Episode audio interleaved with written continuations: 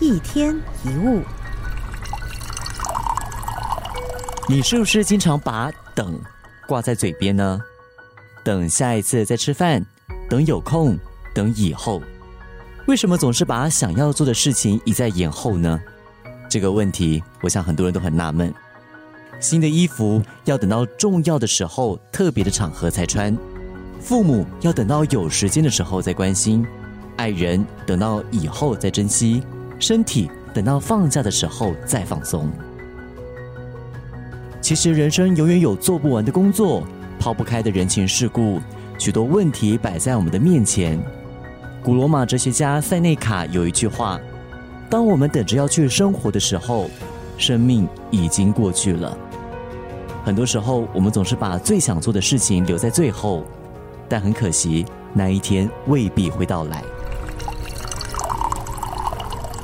有一个人在妻子过世之后，打开妻子衣柜的抽屉，发现了一件他们在旅游的时候买的衣服。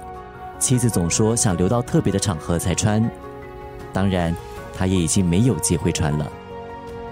这位先生把这件事告诉一个朋友，他说：“啊，不要把东西留到特别的场合才用，生命的每一天都应该是特别的一天。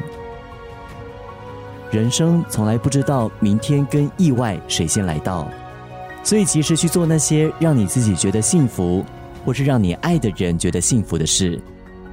而且要记得，人生无常。”不要延缓想要过的生活，也不要再等待准备好的那一天。想做什么，现在就去做，因为生命不等人。一天一物。